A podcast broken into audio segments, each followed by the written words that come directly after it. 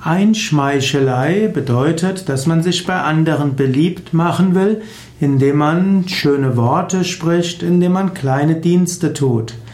Einschmeichelei wird als nicht sehr positiv angesehen, weil es nicht mit Herz kommt. Wer also sich bei anderen einschmeichelt, der tut das, um etwas für sich selbst zu gewinnen. Wer sich einschmeichelt, der tut das nicht, um den anderen wirklich zu helfen.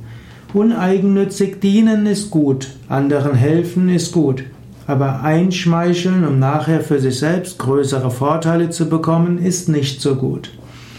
Häufig werden aber Menschen der Vorwurf gemacht oder Vorwürfe gemacht, dass sie sich nur einschmeicheln wollen. Urteile nicht vorschnell über andere.